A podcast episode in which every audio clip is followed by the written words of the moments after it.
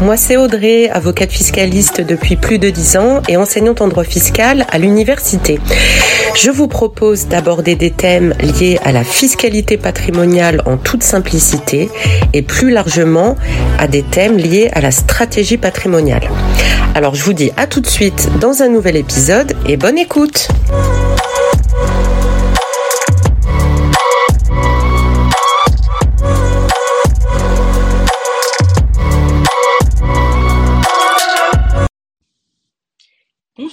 tous, j'espère que vous allez bien. Aujourd'hui, on va parler du PER, plan d'épargne retraite. Le prochain podcast concernera la troisième partie de la série de podcasts qui était dédiée à l'investissement en bourse et la prochaine fois, on parlera de l'assurance vie. Mais avant de débuter, je voulais vous remercier pour euh, votre écoute. N'hésitez pas à me laisser des petites étoiles et des commentaires et à me suivre sur Instagram sous le pseudo Les Dimanches du Patrimoine. Ça m'aiderait énormément à développer ma chaîne. Je publie parfois certains posts euh, sur Instagram liés à l'actualité fiscale que je ne reprends pas systématiquement dans les podcasts, donc ça peut toujours euh, être intéressant d'aller y jeter un coup d'œil. Voilà. En tout cas, j'espère que mes podcasts sont de manière générale à peu près clairs, car j'ai bien conscience que c'est une matière euh, extrêmement technique et euh, j'ai conscience également que ces podcasts sont très riches en informations et donc peut-être pas évident à digérer du premier coup. Euh, ce sont des podcasts à écouter vraiment à tête reposée et n'hésitez pas à les réécouter plusieurs fois, à faire des pauses, histoire d'assimiler un maximum d'informations. Ceci étant dit, commençons avec notre sujet du jour, le PER. Alors, qu'est-ce que c'est que le PER En réalité, le PER est une enveloppe pour investir. Il fonctionne comme d'autres types d'enveloppes comme les assurances vie, les comptes titres ordinaires ou encore les PEA. Donc le PER euh, n'est qu'une enveloppe fiscale au sein de laquelle vous pouvez réaliser toutes sortes d'investissements. Quels sont justement les supports d'investissement dans lesquels vous pouvez investir via le PER Eh bien, ce sont sensiblement les mêmes que dans le cadre d'une assurance vie, d'un CTO ou d'un PEA. Vous avez d'une part le fonds en euros avec un capital garanti, mais euh, comme vous le savez, un rendement assez faible. Et puis vous avez d'autre part les unités de compte, à savoir euh, les investissements boursiers, actions, obligations, ETF, et notamment également les fonds immobiliers comme les SCPI. Comme pour l'assurance vie, vous avez la possibilité d'avoir pour votre PER soit une gestion pilotée, soit une gestion libre. Alors, je ne conseille pas forcément euh, la gestion pilotée en raison des frais. Euh, et je trouve que c'est quand même toujours mieux si on en a la possibilité de se former pour gérer soi-même ses investissements. Et donc vous avez aussi la possibilité d'avoir une gestion libre, mais euh, comme c'est le cas notamment pour l'assurance vie, c'est pas tous les organismes qui proposent cette option. Donc euh, voilà, il y a un petit travail de recherche à faire en amont pour trouver un PER avec une gestion libre. Alors je sais que la MIF notamment le propose. Euh, MIF, ça s'écrit M-I-F. Vous pouvez contracter un PER généralement auprès d'une banque ou d'une compagnie d'assurance. Là encore, soyez attentifs euh, aux frais pratiqués par les organismes. Le principe du PER, c'est que vous versez régulièrement, bah, en général mensuellement, une somme dessus. Donc ça se fait en général euh, par prélèvement automatique. Et en échange, à votre retraite, vous aurez une rente qui sera calculée en fonction, premièrement, du montant que vous avez mis mensuellement sur votre PER et deuxièmement, en fonction des performances des investissements de votre PER. D'où l'intérêt parfois d'avoir une gestion libre pour piloter soi-même ses investissements. Alors le problème essentiel, vous l'aurez compris, c'est que vous ne pouvez pas toucher à votre capital avant d'avoir atteint l'âge légal de départ à la retraite. Alors, sauf certains cas exceptionnels qu'on ne verra pas ici, mais que vous pouvez retrouver assez facilement. Donc, dans un objectif de départ anticipé à la retraite, ça n'a pas grand intérêt, puisqu'il faudra de toute façon attendre l'âge légal pour liquider sa retraite pour toucher les rentes de son PER. Alors au plan fiscal, euh, ça peut être intéressant puisque les sommes versées sur votre PER sont déductibles de votre impôt sur le revenu. Alors, il y a toutefois un plafond de déductibilité puisque les versements ne seront déductibles de l'impôt sur le revenu que dans la limite de 10% des revenus professionnels de l'année précédente. Donc si en 2022 vous aviez gagné 50 000 euros sur l'année, alors au titre de 2023, vous ne pourrez déduire que 5 000 euros. Ce plafond est reportable lorsque vous n'avez pas utilisé la totalité du plafond au titre d'une année. C'est ce qui est notamment repris euh, sur votre euh, avis d'imposition. Alors à l'inverse, une fois à la retraite, les rentes que vous percevrez seront imposables au barème progressif après application de l'abattement de 10%. Alors souvenez-vous, euh, c'est comme pour les salaires, vous avez également un, abattement de 10% pour frais professionnels.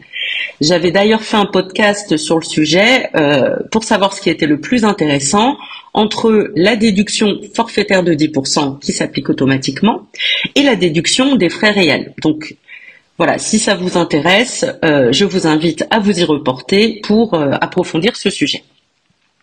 Donc, en réalité, euh, l'avantage fiscal du PER vient du fait qu'en théorie, votre taux d'imposition est plus élevé lorsque vous êtes en activité que lorsque vous êtes retraité parce que vous gagnez moins. Donc si on prend une même somme, effectivement, il est plus avantageux de la déduire lorsque je suis en activité et que mon taux d'imposition est élevé et de l'imposer au moment de la retraite lorsque je suis censé avoir moins de revenus que pendant ma période d'activité et donc au moment de ma retraite, j'ai normalement un taux d'imposition qui est moins élevé. Prenons un exemple. Euh, votre tranche marginale d'imposition est de 30% lorsque vous êtes en activité. Alors, le taux marginal d'imposition, c'est le taux de la tranche du barème le plus élevé qui vous est appliqué. Donc si vous versez 100, vous les déduisez et donc, puisque votre tranche marginale d'imposition est de 30%, vous déduisez 30 euros d'impôt. Imaginons maintenant qu'en retraite, vous avez moins de revenus et votre taux marginal d'imposition n'est plus que de 10. Vous recevez 100. Alors, par simplification, on va dire que c'est 100 après abattement de 10%. Donc, dans ce cas, vous paierez 10 d'impôt.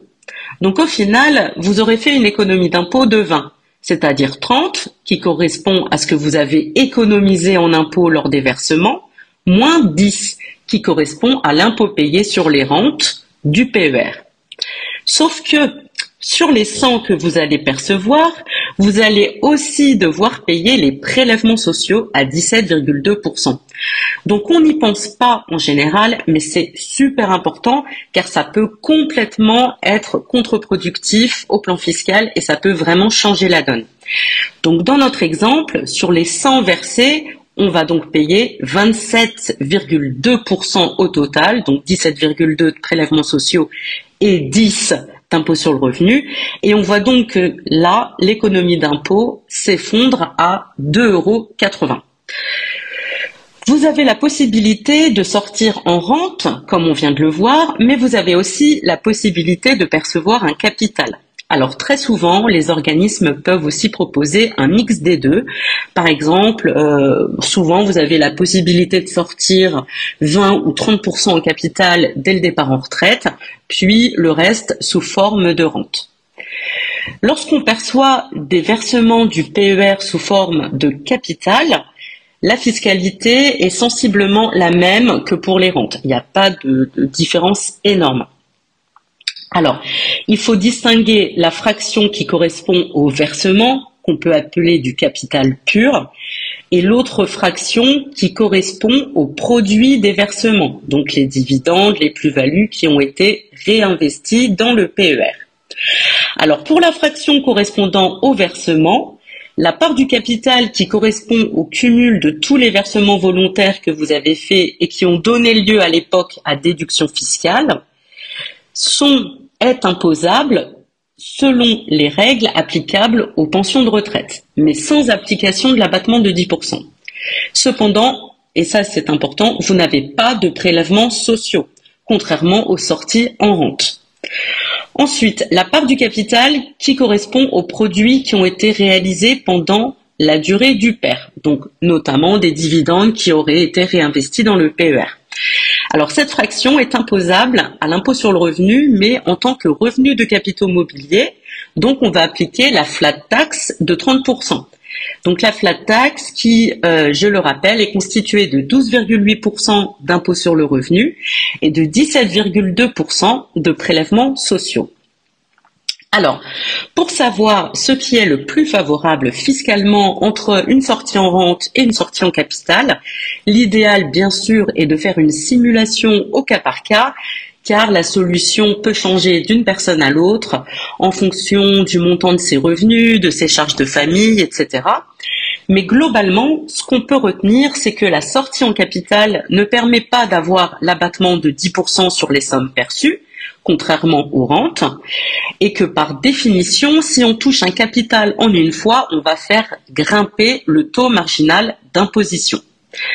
Toutefois, en cas de sortie en capital, il ne faut pas oublier que vous êtes exonéré de prélèvements sociaux sur la majeure partie, puisque vous ne paierez pas de prélèvements sociaux sur la fraction de capital pure constituée des seuls versements, et sur la fraction correspondant au produit, donc intérêt, plus-value et dividendes réinvestis dans le PER, eh bien vous aurez droit à la flat tax de 30%, avec du coup un taux d'impôt sur le revenu de 12,8% mais avec toujours la possibilité d'opter pour le barème progressif de l'impôt sur le revenu si ça vous est plus favorable.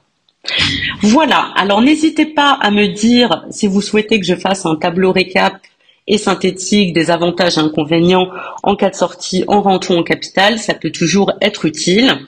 En tout cas, à mon sens, mais ça reste personnel, le gros point noir du PER, c'est vraiment l'impossibilité de sortir des rentes ou du capital avant l'âge légal de départ en retraite. Et à mon sens, la fiscalité n'est pas avantageuse au point de combler ce défaut.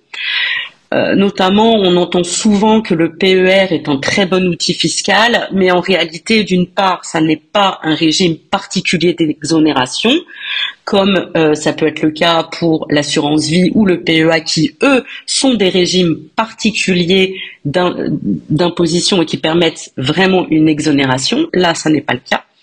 Et d'autre part, dans le cadre du PER, on parle toujours de l'économie d'impôt, mais on ne parle jamais des prélèvements sociaux. Et comme on l'a vu, euh, notamment à travers l'exemple, ça peut vraiment anéantir l'économie fiscale du PER. Voilà, c'est tout pour moi. Je vous souhaite une très bonne journée et je vous dis à très vite. Salut